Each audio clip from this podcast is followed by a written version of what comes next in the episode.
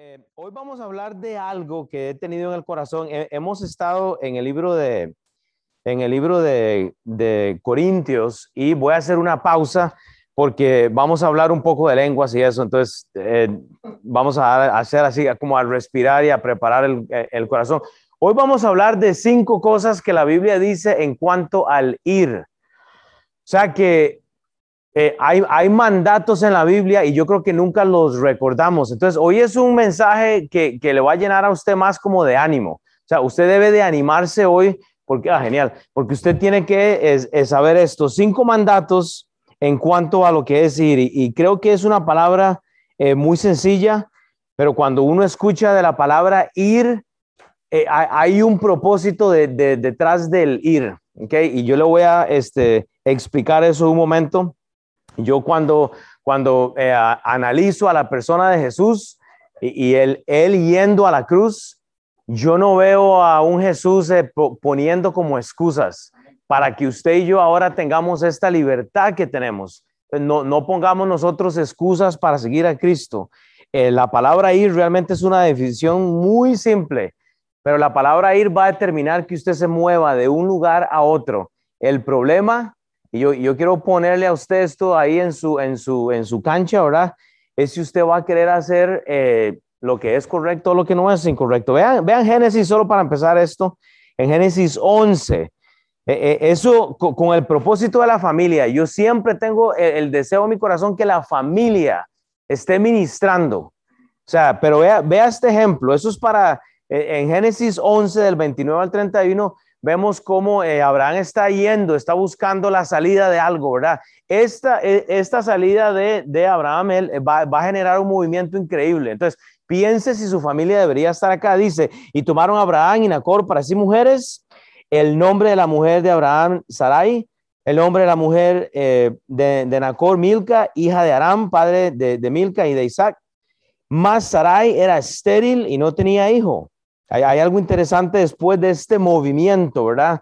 A ustedes, madres, que les ha costado tener hijos. esto es un contexto grande. Y dice, y tomó tarea de Abraham, su hijo, y a Lot, hijo de Aram, hijo de su hijo, y Sarai, su mujer, mujer de Abraham, su hijo, y salió con ellos de Ur, de los caldeos, para ir a la tierra de Canaán, y vieron hasta, y vivieron hasta Arán, y se quedaron allí. O sea que aquí se da el movimiento de algo muy grande. La pregunta que usted debe hacerse como familia es, ¿Voy a movilizar mi familia para algo más grande? ¿O voy a seguir como el pueblo de Israel dando vueltas 40 años, 40 años y no viendo la, promesa de Dios? Vea Romanos 1.13, esta es solo la introducción. Romanos 1.13 dice la Biblia, pero no quiero, dice Pablo, vea el corazón de Pablo, pero no quiero, hermanos, que ignoréis que muchas veces me, me he propuesto ir a vosotros pero hasta ahora he sido estorbado para tener entre vosotros algún fruto, como entre los demás gentiles. Hermanos, hay gente que no quiere estar en la iglesia. Hay gente que no quiere ir a la iglesia. Entonces, nuestro eh, reto no es juzgarles, es animarles a que estén en la iglesia. E, es ver a, a quién puede llamar uno cada domingo, cada sábado, cada viernes para preparar el corazón para estar en la iglesia. Aquí usted ve Pablo, vea, un teólogo, un apóstol, alguien que ha estado caminando con Dios, que fue llamado, que fue salvo por Dios, y él tiene el deseo de estar en el contexto, hágale decir con esa palabra, con vosotros. Él está hablando de la iglesia, no está hablando de gente perdida. Vea Romanos 1, 8, devuelvas entonces, ahora porque vea, vea, este es el problema que yo tengo para esta mañana. El ir suyo se puede convertir en ira o se puede convertir en bendición. Vea, vea el contraste, por decirlo así, Romanos 1.8. Porque la ira de Dios se revela desde el cielo contra toda impiedad e injusticia de los hombres que detienen con injusticia el Evangelio, o sea, la verdad. Que quiere decir que usted tiene la oportunidad de ir esta mañana a donde Dios quiere y, usted sabe que usted tiene que estar. ¿Ah? 18, sí, eso fue culpa de Cristian, ¿qué lo puso ahí? Hey, no es culpa del pastor, jamás. No, yo hice el PowerPoint, sí, ahí se me, ahí se me, ahí, ahí le faltó uno. Pero yo no, yo no puedo ser el culpable, o sea, si es que, ¿cómo es eso? Es culpa de, de, de, de Cristian. Lo estaba probando, a ver si estaban poniendo atención. Gracias, este. Pero el punto es que el ir, o sea, el ir de la ira, o sea, solo para que piensen esto, el ir suyo puede causar la ira de Dios. Vea el contexto. Pablo dice en el versículo 13, eh, él dice que él eh, eh, se ha propuesto a ir, ¿verdad? O sea, y, uno se ha propuesto tal vez a estar acá y todo, pero hay gente que se está, se está proponiendo en su corazón a ir para el otro lado. Y ese, y ese ir fuera de la presencia de Dios causa ira, porque usted está deteniendo la justicia de Dios en la vida de alguien. Usted que ya es salvo, usted que ya entiende la salvación, usted debe pensar esta mañana, ¿a dónde estoy yendo yo? Tal vez usted vive en Texas y se va a tener que venir a vivir aquí a Kansas City, ¿verdad? Hay que pensar, no es que tenemos un invitado aquí de, Texas. Tal vez usted tiene que irse de, Texas para Kansas City para estar con nosotros, para ser educado bíblicamente, para alcanzar al mundo, etcétera. Piense eso. Entonces, vea, hay desobediencia nuestra, a veces que se puede tornar en ira de Dios. No, no experimente lo que usted no necesita experimentar. Vea, viene el tiempo de Navidad, el tiempo emocional donde los regalos, ¿verdad? Salen, donde la gente está, esté con Dios, esté apegado a Dios. No permita que la ira llegue a, a su hogar. Examine cómo está usted utilizando el tiempo. Pase tiempo en la palabra de Dios, pase tiempo en oración. Hoy lo estaba diciendo San pero, pero búsquela. Entonces, vea, con esto vamos a, ver entonces cinco mandatos al ir. Y yo quiero que usted ore. Va a ser un mensaje eh, corto, bueno, pues yo quiero que usted esté conmigo, o sea, eh, eh, ponga ese corazón en sintonía conmigo esta mañana y ore para ver qué es lo que usted tiene que cambiar en cuanto al ir. ¿A dónde está yendo usted con su tiempo? No, no cause ira a Dios con lo que usted está haciendo. Padre Dios, gracias porque, bueno, somos pecadores salvos por ti, Señor. Entonces sabemos que, que la ira tuya, Señor, eh, eh, ya fue en la cruz por nuestros pecados. Ya sabemos que somos salvos, pero Dios, no, no queremos abusar de esto, Señor. Eh, ahora hablaba yo con María, Señor, en, el aspecto de, nuestra salud, ¿verdad? Y las pruebas y las cosas. Y, y yo lo he dicho siempre, las pruebas van a venir siempre, Dios. Eh, la, pregunta es cómo nos van a agarrar esas pruebas, si vamos a estar agarrados contigo o no, Padre. Eh, la pregunta es si vamos a responder eh, con amor o, vamos a más bien ponernos con rebeldía, Señor. Y yo quiero que esta mañana sea un tiempo en que estos cinco principios de ir, Padre, pueden transformar nuestro entendimiento, Señor, que el mensaje de hoy es para hoy, porque no se lo voy a predicar a nadie, excepto que a todos los que estamos aquí. Entonces, Dios, que quien escucha esto se, beneficia, pero Padre, que entendemos realmente eh, a dónde ir, cómo ir. Padre, porque la prueba va a venir, Padre. No es si la prueba va a venir, es nada más saber cuándo va a venir. Entonces, Dios, que, aprovechemos ahora, Padre, que, que hemos entrado acá por las buenas, pero que no nos obligues a venir a la iglesia por las malas cuando hemos perdido algo, Señor que estemos realmente considerando que si hay que dejar hasta un estado para venir aquí para ser alimentado, no sé, Padre, que, eso es lo que hay que hacer, Padre, pero ir con propósito. En nombre de Cristo Jesús, amén. Mandato número uno, si usted toma notas, póngalo ahí en alguna parte, no sé, es el ir dos millas. La Biblia habla de que nosotros como hijos de Dios tenemos que ir a veces hasta dos millas. Pastor, yo no entiendo qué está diciendo. Bueno, ya me justifico. Dice Mateo 5.39. Vaya Mateo 5.39. Yo lo tengo acá en las notas. Pero lea conmigo, 5.39 al 41. Está hablando Jesús. Pero yo os digo, es un principio del ministerio. Yo os digo, no resistáis al que es malo antes a cualquiera que te hiriere en la mejilla derecha, vuélvele también la otra. Y al que quiera ponerte a pleito quitarle, eh, y quitarte la túnica, déjale también la capa. Y a cualquiera que te obligue a llevar la carga por una milla, oiga, ve con él dos millas. La Biblia no dice salga corriendo. El principio de este principio, valga la redundancia, es que el ministerio es difícil. A veces el ministerio toca dar dos pasos. pero alguien se desvía o se va o sucede algo y usted tiene que dar dos pasos más porque es necesario. Vea entonces, si usted está tomando nota, Mateo 5:39, escriba a la parte de su Biblia, estrategia. Usted necesita una estrategia siempre. Vea lo que dice Mateo 5:39. Pero yo os digo, dice Jesús, yo le digo a usted entonces, ¿qué dice la Biblia? Haga lo que dice Jesús. Practique los principios de Jesús, dice la Biblia, pero yo os digo. Entonces, ¿qué dice la Biblia? Entonces, haga lo que dice la Biblia. Dice Jesús, no resistáis al que es malo. Pastor, no entiendo lo que usted está diciendo. Bueno, entonces déjeme traducírselo en el español. A la gente que es difícil, a esa es la, a la persona que usted tiene que amar. Porque qué fácil es amar a José Rubio, que siempre me dice que huelo bien y yo me siento bien. Hey, hey, hombre, ¿cuál es esa colonia, Will? Porque a él le gustan las colonias, a mí me gustan hey, ¿me entiendes? O sea, qué fácil es amar al que dice, ay, el pelo está bonito, o que es, muy fácil, pero amar, al, ah, pero amar al que te lastima, pero amar al que te lastima, qué difícil, pero la Biblia dice, no resistáis al que es malo, y hay un contexto con lo malo, no es que usted es bueno y el otro es malo, no, todos somos unos malos, podridos, cochinos, o sea, estamos sucios el problema es que hay alguien a veces que hace algo en contra nuestra. Pero el, punto tres es la parte difícil. Usted tiene que repetir el proceso. Dice, antes a cualquiera que te hiera en la mejilla derecha, vuélvele también la otra. O sea que si te dieron, deja que te vuelvan a dar otra vez. No, no es Dios más grande que los problemas de tu vida. Ah, es que tú no vives con mi esposo. No, por, dicha no, o sea, pero tú no vives conmigo porque yo soy difícil. Hable con mi esposa, ¿dónde está mi esposa?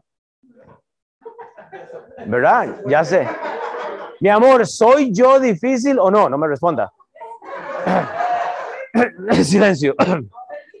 Silencio. Enmudece, decía el... Ah, ¿Me entiende? O sea, eh, eh, usted no sabe las situaciones de mi esposa. Y, usted no sabe lo que yo paso con mi esposa. Hermanos, todos estamos en una lucha, pero el proceso debe de repetirse porque usted tiene que ser estratégico. El punto es qué dice la Biblia, no qué dice el pastor, no qué dice mi vecino, no, no qué dice el jefe mío. O sea, es qué dice la Biblia. ¿Qué dice la Biblia? Esta debe ser la pregunta que debemos hacernos todos los días. O sea, estoy pasando un problema. ¿Qué dice la Biblia? Estoy enfermo. ¿Qué dice la Biblia? Tengo hambre. ¿Qué dice la Biblia? Hermanos, la Biblia tiene una respuesta para todo. Pero el problema es que no aplicamos, no, no somos estratégicos, porque no queremos hacer didácticos, no queremos agarrar un lapicero y tomar nota, no, no, no queremos aprender. La pregunta que te voy a hacer este día es si está dispuesto a hacerlo o no. Quieres ir dos millas porque el ministerio es difícil. Quieres ir y caminar dos millas. Quieres ir a buscar a la persona que debería estar aquí esta mañana. Esa es la pregunta. Cuando puedas, cuando tú puedas hacer este proceso, es una hora y media que les estoy pidiendo un domingo en la mañana. Ah, es que yo no quiero ir al servicio en inglés. Ok, no hay problema. Usted puede llegar a las diez y media. Pero cuando usted cumpla el proceso, cuando usted sea didáctico, cuando usted sea estudiante la palabra de Dios, cambia. Hacer alguna cosa, oiga, hacer cualquier cosa sin considerar el proceso estratégico que, que, conlleva ser cristiano es difícil. ¿Pero por qué? Porque hay un proceso en todo. ¿Sabe quién tiene un proceso en contra de cada uno de ustedes esta mañana? Satanás. Vaya al libro de Job, porque ya hemos estudiado un poco el libro de Job. Job 30, 31, 35, aquí está, y se lo puse así en grande. Está haciendo Job, oiga, literalmente eh, leñateado. Si usted no sabe qué es leñateado, ha sido como apaleado. Job ha sido, o sea, Job era un varón perfecto y Dios le permite que le quite todo Satanás. Y cuando llega al, al, a Job 31, hay unos amigos de Job que le están dando chilillo, chilillo, chilillo, pero detrás de todo esto, oiga lo que pasa. ¿Quién me diera, quién me oyese? He aquí mi confianza es que el omnipotente testificará por mí. Oiga lo que dice Job. Aunque mi adversario me forme proceso. ¿Usted entiende lo que le estoy diciendo? Acá a este punto de la vida de Job, los amigos mismos le están dando a él malos consejos, lo están tratando mal, pero Job sabe qué dice. Job reconoce que aún el adversario de él está formando un proceso. Entonces, si Job cree que, que Satanás está, o sea, promoviendo un, un, proceso en contra de él, ¿quién cree que es usted que Satanás no anda detrás de, de toda su familia? O sea, que, cree que no va a pasar pruebas, que, que usted nació en cuna de oro, o sea, como decimos que nació intocable, o sea, olvídese. O sea, ¿usted cree que Satanás no quiere un proceso en contra de su familia para dividirla? Pero si usted no me cree, por lo menos crea lo que dice la Biblia. O sea que nuestro adversario forma el proceso para dañar la integridad de Job. Lo va a hacer con usted, José. Esa colonia no te va a servir de nada aunque huela rico, terminas oliendo mal, porque eso es lo que hace Satanás, nos escurre, envía sus eh, diablitos, ¿verdad? Para que nos tienten, para que nos saquen, y el ir suyo se convierte en la ira de Dios. Es el problema.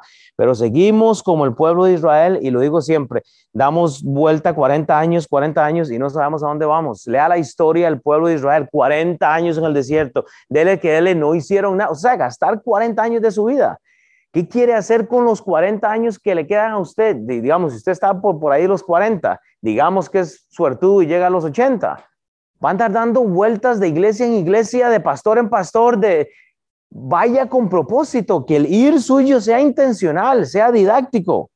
No, no queremos eso. La palabra eh, eh, plantar, porque voy a leer un pasaje en cuanto al plantar, requiere de, de ir, de movilizarse, hermano. La vida cristiana debe ser uno plantando, buscar fruto, hacer lo que conviene para la gloria de Dios. Eclesiastés 2.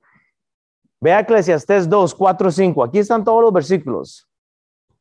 La mayoría de veces que la palabra plantar aparece en su Biblia, si no ha estudiado mucho, si no la conoce, haga una referencia, pero cada vez que en la Biblia la palabra plantar aparece y lleva de trabajo, o sea, no es solo, o sea, hay, hay una inversión, ese es el ministerio. Sus niños requieren ministerio, plantación, requieren inversión. Usted tiene que hacerlo desde ahora porque si usted no lo está haciendo, y lo he dicho siempre, no espere que sus hijos hagan el trabajo que usted no hace.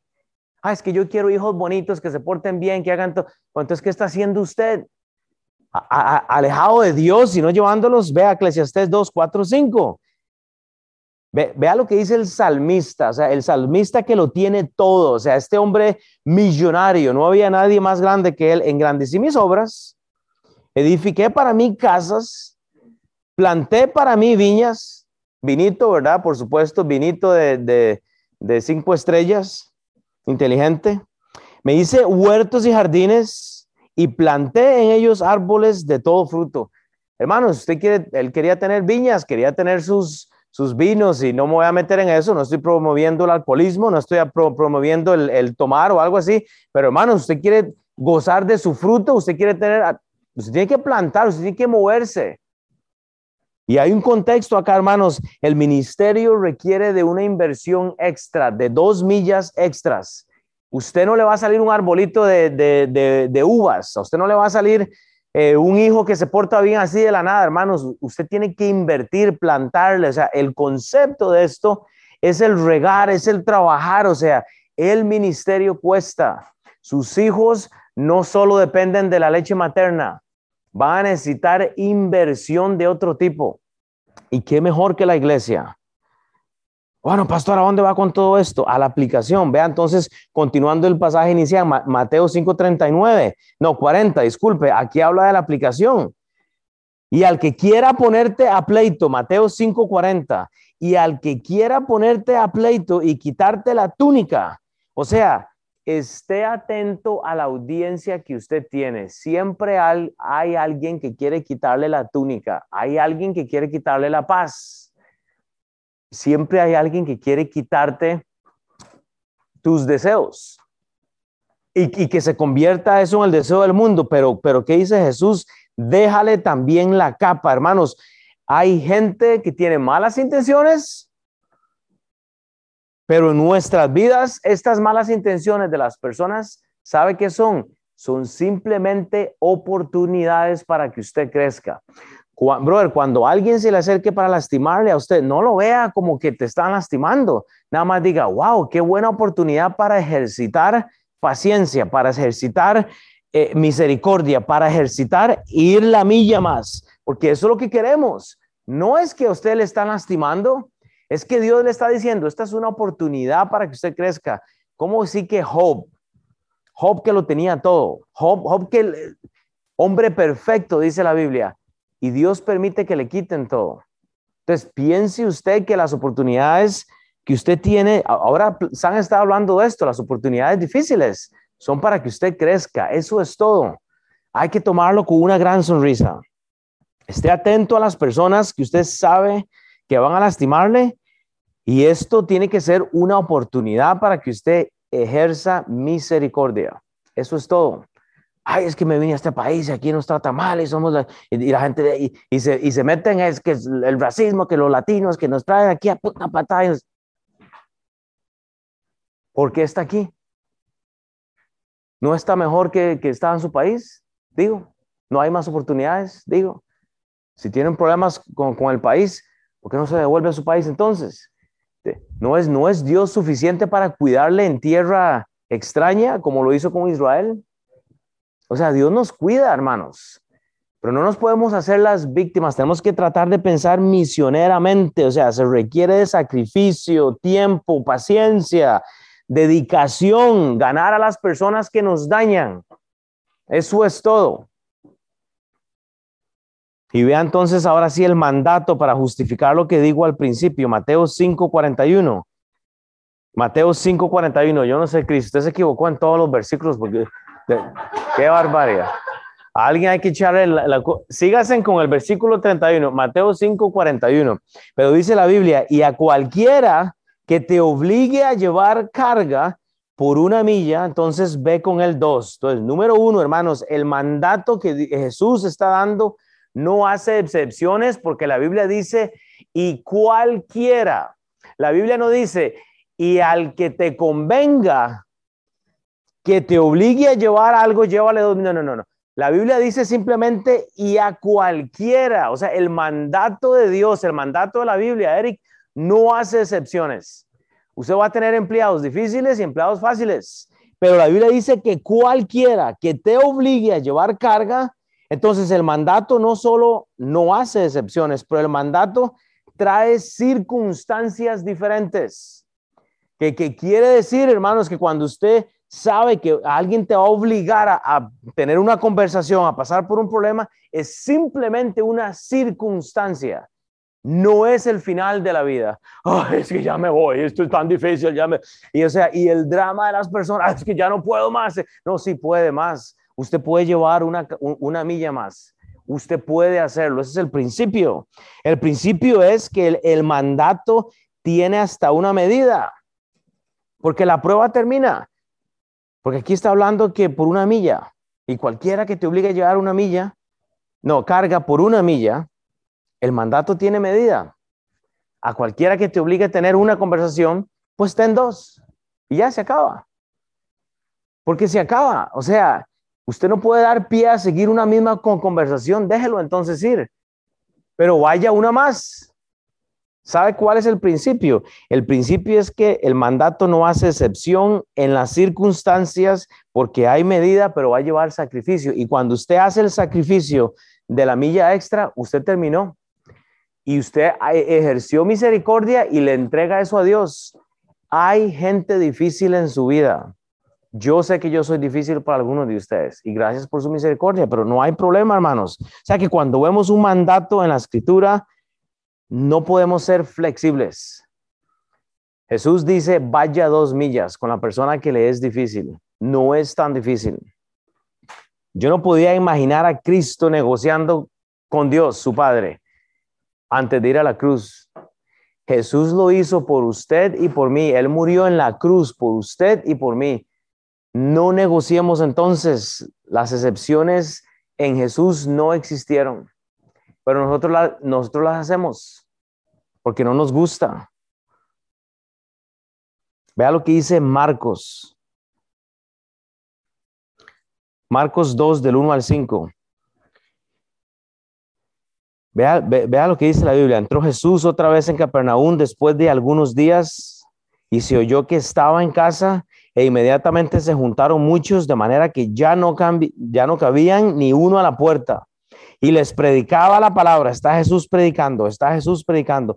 Entonces vinieron a él unos trayendo a un paralítico que era, oiga, que era cargado por cuatro. O sea, el hombre no era muy livianito. Algunos tacos se comió ese día. Pero, o sea, para que a usted lo carguen por cuatro, yo digo, yo estoy seguro que me levanto allí, aquí en el hombro, yo solo, yo pudiera hacerlo. Tal vez o entre dos mínimo, pero cuatro. O sea, cuatro cargando a uno, hombre, el hombre estaba rellenito, hasta a puro tamal seguro eh, esto lo tenían, pero vea lo que pasa. Y como no podían acercarse a él a causa de la multitud, vea la, la extra milla de ellos, descubrieron el techo de donde estaba y haciendo una abertura bajaron el lecho, o sea, hacen un hueco en el techo, bajan el lecho en el que le hacía el paralítico y al ver Jesús la fe de ellos, dijo al paralítico, hijo, tus pecados te son perdonados. Y estamos llorando nosotros porque hizo frío el domingo y tenemos a gente tomando una milla más a un paralítico para ponérselo a los pies de Jesús y usted no puede ir a traer a alguien que no tiene vehículo para llevarlo a la iglesia. No, porque qué difícil. usted apenas se trae a usted mismo el domingo, así viene. Así vamos como, como a la fuerza. Ahí viene mi esposa pegándome patadas para que llegue a la iglesia. Ahí viene mi esposo jalándome. Híjole, o sea, eso es como, yo me acuerdo, yo me acuerdo como a mi hija me dice, papi, yo, yo quiero un gato. Y yo le digo, ¿para qué quiero un gato? o sea, y, quiero un gato. Y yo le dije, porque quiero jugar y llevarlo acá. No, mi amor, es que un gato no se mueve. O sea, un gato, un gato no sirve más que para verlo por ahí porque ellos no quieren, el, o sea, quieren el amor a, los términos de ellos. O sea, eh, que el perro está uno ahí, está así, ah, y se le tiran y lo chupan y todo eso. Y, bueno, entonces sale mi hija y quiere que le compre una, una cadenita a la, gata y no sé qué, y se la ponemos y llega un día al trabajo y está, jalando y el gato así, o sea, o sea, como, como pegado eh, al, al, al, al, suelo y ya la vecina haciendo ojos que estamos lastimando a la gata y no sé qué, porque ella cree que, que el gato la va a seguir. O sea, ¿qué, qué tipo de... de... y no, ni sé ni por qué dije lo del gato. Mejor me tomo un poco de agua. Yo dije lo del gato por algo. Es que ya... Ya estamos como el gato, mano. Mm. no seamos como el gato. Ah, bueno, sí, era eso, ¿eh? Porque usted tiene a esta gente trayendo a alguien, o sea, alguien que tiene el deseo. Y el gato no quiere ser tratado como un perro, como ser jalado, ¿verdad? O sea, ni sé ni de qué era lo que iba a decir yo, qué Pérez. Pero vea, vea, ese es el punto. O sea, el punto es que usted no puede obligar a alguien a hacer lo que no quiere. Ese era el punto. El, el gato no está diseñado para andarlo con un, con un mecate y jalarlo como un perro. Ya, ya me entiende. El, al perro le, le, le gusta ir a caminar, entonces el gato no. Y así es que se ve el cristiano a veces. Se ve como un gato, tal vez. Eh, bueno, ya pasemos mejor ya del gato. Ok, entonces el punto número uno es el mandato número uno de ir es que usted tiene que ir dos millas, pero vea el segundo, es ir a predicar. O sea, no hay que, no hay que ser tan inteligente. Marcos 16, 15 dice la escritura, y él les dijo, ir por todo el mundo y predicar el Evangelio a toda criatura. Entonces, en Mateo 16, 15, usted ve una comisión que no hace excepción. O sea, e, esto ya lo sabemos todos, vea. Y les dijo, ¿qué, ¿qué dijo Jesús? Repito, Jesús dice lo que dice la Biblia. ¿Qué dice la Biblia? Eso es lo que usted tiene que decir. Ir por todo el mundo. ¿Qué es lo que dice la Biblia? Que tenemos que ir por todo el mundo a anunciar la palabra de Dios. Vaya, o sea, la comisión es qué dice la Biblia, hay órdenes, hay misión. ¿Cuál es la misión? Es el predicar, o sea, es esa orden, es ir y predicar la palabra de Dios. El evangelio a toda criatura, pero en la Biblia no hay excepciones porque es a toda criatura, aún a los difíciles. Usted tiene que amarlos con la palabra de Dios, aún hasta los difíciles. Entonces, cuando leemos lo que dice la Biblia y hacemos lo que dice la Biblia, no estamos comprometiendo el ir nuestro. Usted va a predicar, usted presta su casa como chava para mañana, eh, eh, para hacer el costo del discipulado, hermanos. Eso es lo que yo quiero que usted entienda, que usted tiene que ir a, su casa, ir a su trabajo con la intención de traer gente para que pueda ser discípulo de Cristo. Y, usted dice, pastor, es mi primera vez. Yo sé que hay gente por primera vez hoy. Amén, gloria a Dios. Usted tiene que entonces el estar pensando ya para el próximo domingo en ir de su casa acá a las diez y media. Véngase, no se quede en la casa. Esta mentalidad de qué dice la Biblia, vea, nos va a ayudar. O sea, e, e, esta comisión que vemos acá de presentar el Evangelio va a ser necesario. O sea, es una comisión que tenemos que entender nosotros que es necesaria. Dice Romanos 10, 15. ¿Y cómo predicarán si no fueren enviados, hermanos? O sea, ¿cómo predicarán si no fueren enviados? Pregunta Pablo, ¿cómo está escrito, cuán hermosos son los pies con yuyos, con callos, hediondos a queso, eh, que anuncian los pies, o sea, ¿me entiende? Los pies, y yo siempre he dicho, ¿cómo es que Pablo dice que cuán hermosos son los pies? Yo siempre lo he dicho, los pies son feos, o sea, no hay nada más feo en el cuerpo que los pies. Las uñas se deforman, huelen, los dedos salen torcidos. Si te quebras un dedo de los pies, ni te lo puedes enderezar porque se quiebran y ya andan quebrados. O sea, hay, dedos que usted va a la playa y anda gente en chancletas y esos dedos se le quedan viendo a uno así como, o sea, es horrible.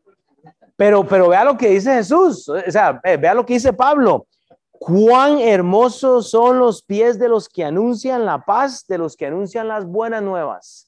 O sea, si Pablo define sus pies como hermosos por predicar el Evangelio, entonces crea eso porque sus pies son bien feos, o sea.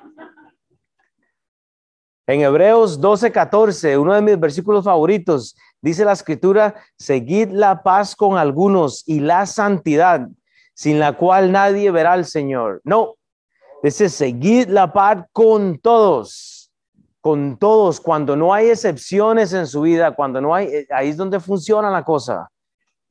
Entonces, si, si el predicar nos da el segundo punto, el predicar nos introduce al tercer punto, el, tercer mandato a ir a predicar. Entonces, para resumir, mandato número uno es ir dos millas. Mandato número dos es ir y predicar. Sencillo. El mandato número tres es ir a enseñar a otro. Ir a enseñar a otro. Y, esta, y este es el talón de Aquiles de los pastores. Este es el talón de Aquiles de los ministros, de los apóstoles, ¿verdad? que son intocables, de los que andan en aviones, de los que les pagan como un millón de dólares, porque no quieren la relación de las personas. Usualmente los pastores quieren el púlpito. Aquí está, eh, está eh, tirando buena palabra, buena enseñanza, pero no quieren el trabajo sucio. Vea lo que dice Mateo 28, 19 al 20. Esta es la inversión que tiene que haber de, del pastor a, la persona, del discipulador al discípulo, del amigo a la amiga, de la amiga a la amiga, ¿me entiende? Oiga lo que dice, por tanto, id y hacer discípulos a todas las naciones, bautizándolos en nombre del Padre, el Hijo, el Espíritu Santo, enseñándoles. Esa es la palabra que los pastores, teólogos, los buenos, los inteligentes quieren eliminar de la Biblia, enseñar. ¿Sabe qué, qué requiere la enseñanza? Tiempo, ¿Sabe qué, requiere la, enseñanza? Un cafecito con, con alguna persona, ir a comer a un restaurante, pasar tiempo con una persona. Nadie quiere enseñar, enseñándoles que guarden todas las cosas que os he mandado. Y aquí yo estoy con vosotros todos los días hasta el fin del mundo. Amén. Aquí es donde se descalifica la gente, porque la gente no quiere invertir en una persona. Qué difícil abrir la casa un domingo cuando hay partido de fútbol, ¿verdad? Uf, está uno aquí, ya que se termine el pelón, que ya termine, que ya termine, ya el juego ya, ya viene, que termine. Eh, es difícil, no, nos queda difícil, qué difícil, hermanos. Pero vemos en este pasaje el, el, el negocio de, del pastor cuando no quiere, o del líder o de la persona, póngale usted nombre. Aquí es donde se negocia todo. El predicar, el ir a repartir un millón de invitaciones, el ir a, usted lo puede hacer eso, pero hablar, invitar a alguien a su casa y a tener una conversación, usted no quiere hacerlo, porque es el trabajo difícil, es el trabajo difícil. predicar es muy fácil. Se puede mandar un mensaje y yo lo he dicho siempre, hoy, esta mañana, yo no voy a cambiar a nadie. Usted va, usted va a decir, qué buen mensaje o qué mensaje más desordenado. Estuve, usted puede decir, ah, estuvo ahí más o menos, ahí medio le entendí. Yo no voy a cambiar a nadie esta mañana. O sea, usted va a tomar notas y, y va a irse tal vez esté agradecido y tal vez, ojalá se vaya motivado, pero, pero ¿sabe lo que va a cambiar algo? Que usted invierte la vida en una persona, que usted le enseña a una persona algo. Hey, le voy a enseñar lo que Dios hizo en mi vida. ¿Cómo? Esta iglesia me discipuló a mí. Ahí hay gente, ahí, este, amén, sí. Ahí hay gente que está invirtiendo en mí, pero muchos hombres no toman la iniciativa y, o sea, y aquí viene el problema. vea, en este punto, yo, yo siempre lo he dicho, acá es donde los matrimonios tienen mucho problema. Ve, y, se lo voy a decir porque yo no puedo, ¿dónde está mi esposa? Yo no puedo depender que Neilín lleva fruto a Dios y, y que yo tenga esa recompensa. Es el problema de Neilín llevar fruto a Dios. María, es el problema suyo llevarle fruto a Dios con las acciones de su vida. Eh, no es el, o sea, e, el, fruto de Chava no va a ser el fruto, ¿me, entiende? Cada quien va a tener que darle cuentas a Dios. Y aquí es a donde yo veo en donde los matrimonios ah, hacen así. Ay, no, hay que mi esposo haga el trabajo. Ah, no, que, que mi esposa, que la profeta de mi esposa haga el trabajo.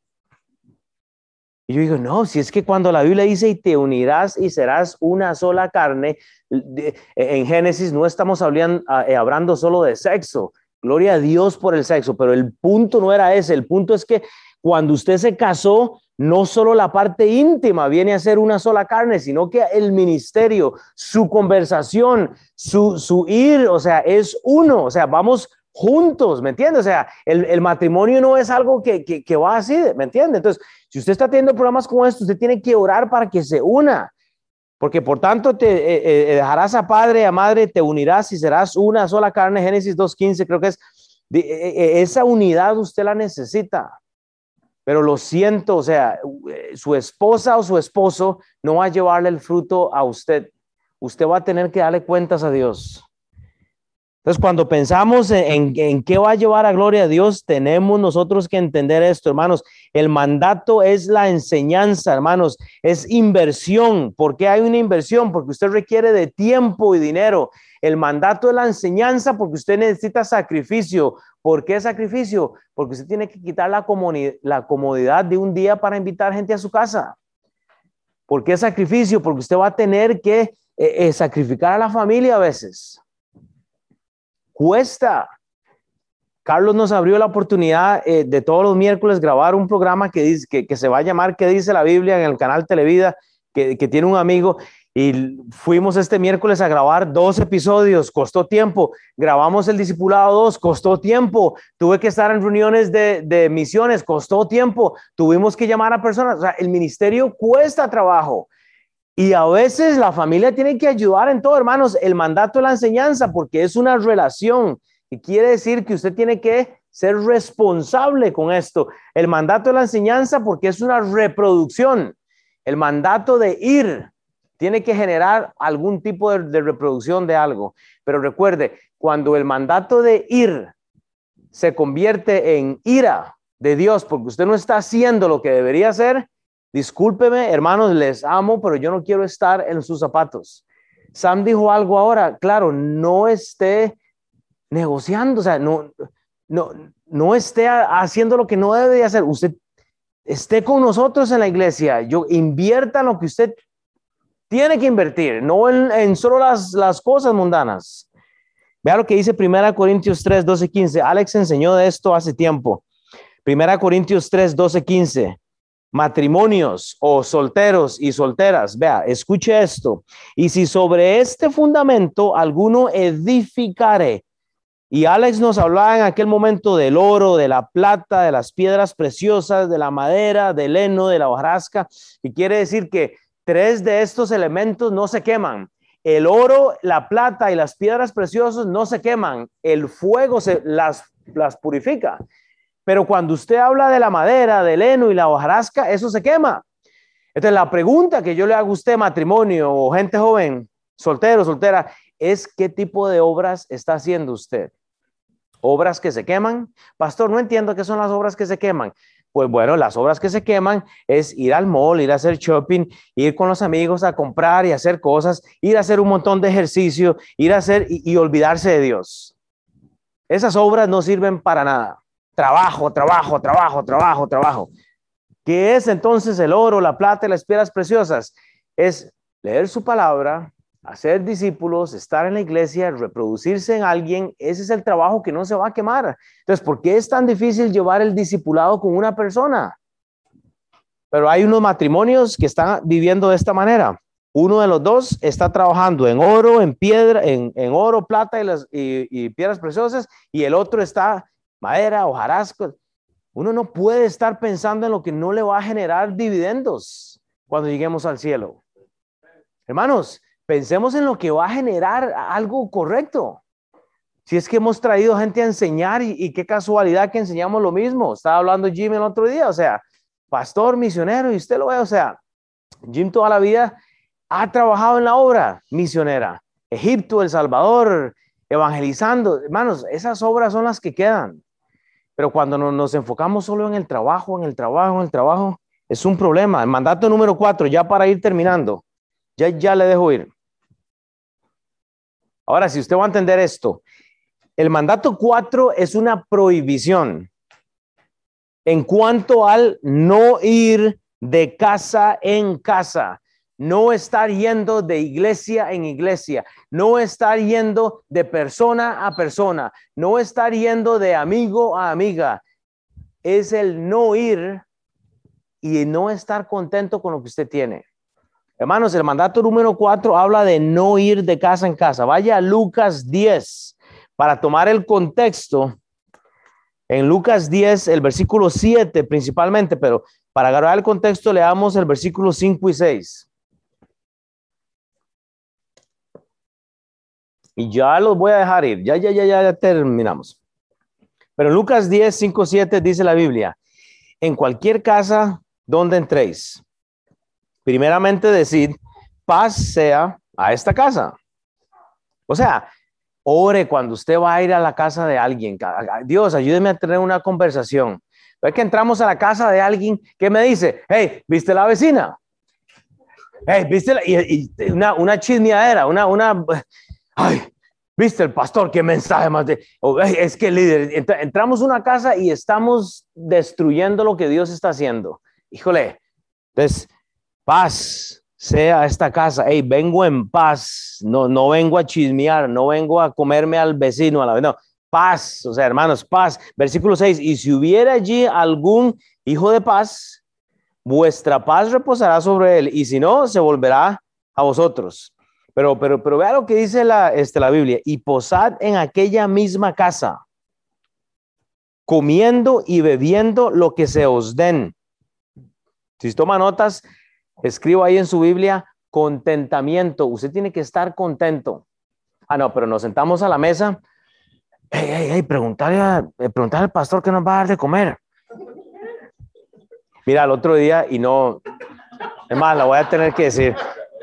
No, ya me salí, pero esta es chistosa. O sea, eh, fuimos a una fiesta, ¿verdad? De, todo el mundo trae algo eh, de comer y, y, se, y, se, sienta este señor así una esquinita y yo sé que él no se va a enojar si yo dijera esto, pero yo lo veo que empieza el hombre como a sudar así, ¿verdad? O sea, ¿y las tortillas? Y ya, y ya se las ponen y todo eso. Y ya empieza todo el mundo a comer y se vuelve. Y, y yo digo, este hombre va a sacar una pistola, va a sacar algo. Y yo lo veo sospechoso y todo. Y saca así una botella de chile en polvo y hace. Y así. Y empieza a comer y, hasta que se le bajó el espíritu así. O sea, usted lo veía. O sea, y, y me da risa porque internamente la falta de contentamiento con lo que tenemos al frente nos lleva a veces a escoger. Aquí, a esa casa no me voy porque ahí, no me dan las, las, tortillas y el chile. A esta casa no voy porque si no hay carne yo no moncho, ¿verdad? O sea, es, es esta mentalidad, o sea, pero lo que, lo, lo, lo que Jesús dice, eh, dice es que no pase de lugar a lugar, o sea, aprenda el contentamiento y posad en aquella misma casa, comiendo y bebiendo lo que os den, porque el obrero es digno de su salario, no os paséis de casa en casa. Entonces, teológicamente lo que el doctor Lucas está explicando. Lucas era un doctor, entonces él sabe todo esto del contentamiento. Lucas tenía, eh, eh. O sea, era el estudiado. Entonces, vemos cómo el testimonio es clave a este punto, porque lo que está diciendo es, vea, no ande buscando lo que es mejor. No ande buscando solo los amigos que le dan la, la carne, las tortillas y el chile. No ande buscando solo los amigos que le dan lo que a usted le gusta. A mí, por ejemplo, me fascinan las sopas. Si usted me da sopa a mí todos los días, yo voy a estar feliz. Sopa con limón y chile. Yo soy como el, el, del cuento. A mí, a mí me invitan a comer sopa y no veo el limón y yo sufro. Yo sufro, yo empiezo así. Entonces, yo soy de esos igual. O sea, o sea, ya, vea, vea, ya estoy aquí. Vea, papá, ya se me cayó el agua, una sopa ahorita, una ya de carne, algo así, te reprendo. Genial, o sea, pero ¿qué es lo que pasa? Yo, yo creo que todos, todos podemos aprender de esto porque hay descontentamiento a veces. Y, y es el problema. Entonces, vea, el principio del no ir de casa en casa tiene eh, eh, un, un, un concepto de limitación. Entonces, vea, escriba en en Lucas 17 la palabra limitación, porque se lo voy a explicar por qué, vea. En Lucas 17 usted ve la limitación porque vea lo que dice la Biblia y posad, o sea, es una orden, posad en aquella misma casa, o sea, esté contento. Entonces, número uno, ministramos donde hay una puerta abierta. No se invite a la casa de nadie. Hay gente que no me ha invitado a la casa todavía y a mí no me, no, no me, no, yo no me puedo, Ministramos donde hay una puerta abierta. Usted posa a, donde le están invitando, no se invite. Pero ministramos con lo que tenemos, dice, comiendo y bebiendo lo que os den. Usted no llega a la casa de alguien a exigir o a demandar. Usted se moncha lo que le ponen en la casa, punto. O sea, no es, no es, hay limitaciones. Eric, cuando usted me invite, sopa, limón, chile. No, no, estoy bromeando, pero, ah, ahora me van a dar sopa. No, pero digo, o sea, eh, o sea, o sea, van a haber puertas abiertas, o sea, van a haber puertas abiertas, pero el principio es limitado, o sea, no solo le van a dar carne, arroz y frijoles, le pueden dar otra cosa.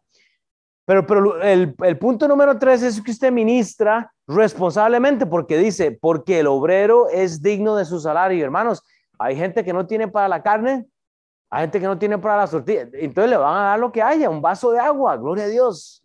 Hermano, cada trabajador es digno de un salario y no es el mismo salario que usted tiene. No es el mismo salario que usted, usted ministra responsablemente porque hay familias que tienen menos o tienen más.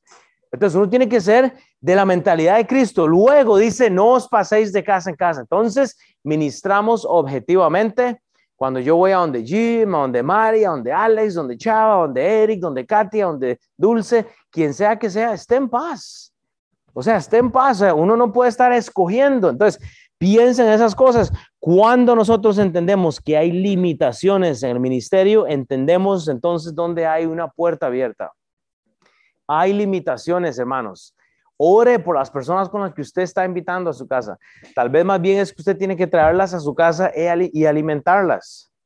Vea, por ejemplo, Hoy tenemos una buena puerta abierta porque Ashley compartió un link esta mañana o ayer en la noche o en algún momento de estas las últimas 24 horas. Tabata, eh, la esposa de Mauricio, le hicieron una rajadita de alcancía, ¿verdad? Aquí para, para, sacar algo ahí. Yo no sé cómo, cómo está el asunto, pero es una cirugía grande, no puede moverse. Usted tiene una oportunidad que Ashley puso ahí para que usted pueda llevar una comida para apoyarle. Puede hacerlo, por supuesto.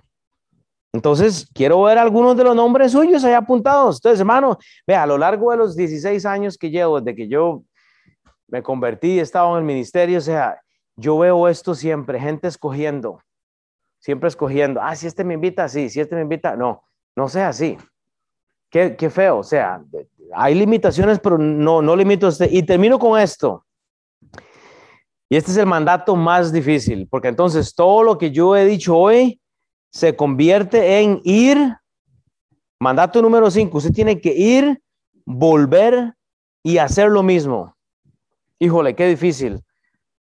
Vaya, y, eso no lo tengo ahí, pero vea, había una vez, había una vez, entonces yo, yo quiero que usted vaya a Lucas 10. Si no lo tiene en su eh, si no tiene una Biblia, yo lo voy a leer. Pero si usted tiene su Biblia, vaya a Lucas 10, y el versículo 25. Y con esto vamos a terminar esta mañana. último pasaje. Lucas 10, 25 al 37.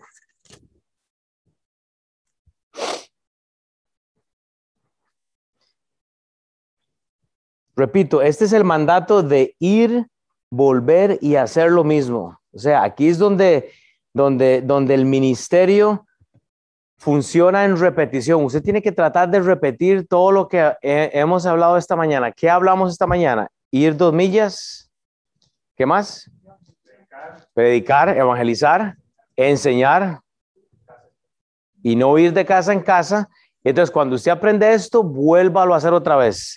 Dice entonces en Lucas 10, 25, he aquí un intérprete de la ley se, le se levantó y dijo, o sea, eso es como que Alex se levanta y nos eche un reto aquí, o sea, alguien que, que supuestamente sabe la Biblia, ¿verdad? Dice, este, este sabe la Biblia. Entonces, el que sabe la Biblia dice, para probar a Jesús, maestro, haciendo qué cosa heredaré la vida eterna. O sea, el, el hereje, el nefasto, le dice a Jesús, ¿qué hace para, para heredar la vida eterna? Como que no supiera él, ¿verdad? Bueno, y no dije Alex solo para tratarlo mal, o sea, nada más dije como que, o sea, porque él conoce la Biblia, ah, no, no estoy como lastimándole, pero dice, él dijo, y, lo dice en signo de pregunta, ¿qué está escrito en la ley? O sea, ¿qué es lo que dice la Biblia? ¿Qué dice la Biblia? ¿Qué lees? ¿Estás leyendo el Corán? ¿Estás leyendo el, el libro de Blancanieves? ¿Estás leyendo el del lobito que se come a la, a la, a la caperucita, o sea, ¿qué, está leyendo? Él dice, o sea, ¿qué, está leyendo? Versículo 27. Aquel respondiendo dijo, oiga, el nefasto este dijo, él sabe lo que dice la Biblia, porque dice, amarás al Señor tu Dios con todo tu corazón y con toda tu alma y con todas tus fuerzas y con toda tu mente y a tu prójimo como a ti mismo. ¿No sabe usted que amar a su prójimo es necesario? ¿No entiende usted que, que el amar al prójimo es necesario? Pero tiene, que, usted tiene que amar a Dios primero. Si usted no ama a Dios, usted no va a poder amar al prójimo. Bueno, démosle vuelta a la página. Entonces, si no le da la vuelta a la página, siga leyendo en el versículo 28. Y él le dijo, bien has respondido, Jesús manso, haz esto y vivirás. Pero el nefasto este, dice, él queriendo justificarse a sí mismo, como muchos de nosotros, dijo a Jesús, ¿y quién es mi prójimo? Entonces Jesús dijo, un hombre descendía de Jerusalén a, Jericó y cayó en manos de los ladrones, los cuales le despojaron e hiriéndole se fueron dejándolo medio muerto. Aconteció que descendió un sacerdote, ¿verdad? Lleno de lujos, en el camello del último año. Dice, por aquel camino y viéndole pasó de larguito, así como que dice, aquel ¿Huele mal? Jamás. Hablando de colonias. Ese era el, sacerdote aquí. ¿ah? Pero luego dice el, el, versículo 31, aconteció que descendió un, sacerdote. En el 32 dice, asimismo un levita. Ya estamos hablando del inteligente, llegando cerca de aquel lugar y viéndole, pasa de larguito también. Pero ahora sí, aquí viene el pobre, el don nadie, el samaritano que iba de camino, vino cerca de él y viéndole fue movido a misericordia. Y acercándose, vendó sus heridas, echándoles aceite y vino. Poniéndole en su cabalgura, lo llevó al mesón, o sea, a una casa para cuidarlo y cuidó de él. Otro día al partir sacó dos denarios, que eso era bastante dinero en aquel entonces, y lo dio al mesonero, al señor del hotel o de la, lo que sea, y le dijo, cuidad, oiga, cuídamele y todo lo que gastes de más, yo te lo pagaré cuando regrese. ¿Quién pues de estos tres te parece que fue el prójimo del cayó en manos de estos ladrones, verdad? Él le dijo, el que usó misericordia con él. Entonces Jesús le dijo, ve y haz tú lo mismo. Pero ¿sabe qué es lo que sucede, hermanos? Y, y voy a terminar con este principio. Vea, el ministerio recuerde de que usted aprenda algo y lo vuelva a hacer. El ministerio recuerda que eh, nos recuerda que necesitamos consistencia. Eso es Lucas 10:37. Él dijo, entonces, no repita lo que dijo el pastor, diga lo que dice la Biblia. Él dijo, el que usó de misericordia con él. O sea, vea, El punto es esto, hermanos. La Biblia lleva de un contexto histórico y la Biblia nos habla de un contexto doctrinal. Cuando usted estudia este pasaje, para, para usted poder entender todo lo que yo acabo de leer, usted necesita entender la historia bíblica, pero también el contexto, porque aparece un sacerdote, un levita y un samaritano. Si usted estudia el contexto de todo esto, es bellísimo. Pero siempre aprendiendo lo que Jesús dice. Entonces Jesús le dijo, repito, ¿qué dice la Biblia? Ve y haz tú lo mismo. Hermanos, lo que prediqué esta mañana, ahora sí, vaya y aplíquelo vaya dos millas con alguien. Eso de traer tamales hoy, se lo voy a ser sincero, eso es ir dos millas. Porque Carlos, Carlos, usted viene usualmente, ya se levanta, se baña, se pone y se viene. Estos son dos millas porque tienen que ir a traer los tamales, hacerlos, pagarlos o no sé. O sea, eh, cuesta. Entonces, ¿me entiende? Haga las dos millas. Pero el punto es, aplíquelo.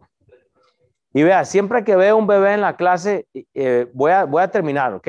Ya, ya hemos terminado esta mañana. Vaya usted en paz, pero antes de irnos, entonces, ¿ok? Yo siempre que veo un bebé, me, hay que orar por los bebés, ¿verdad que sí?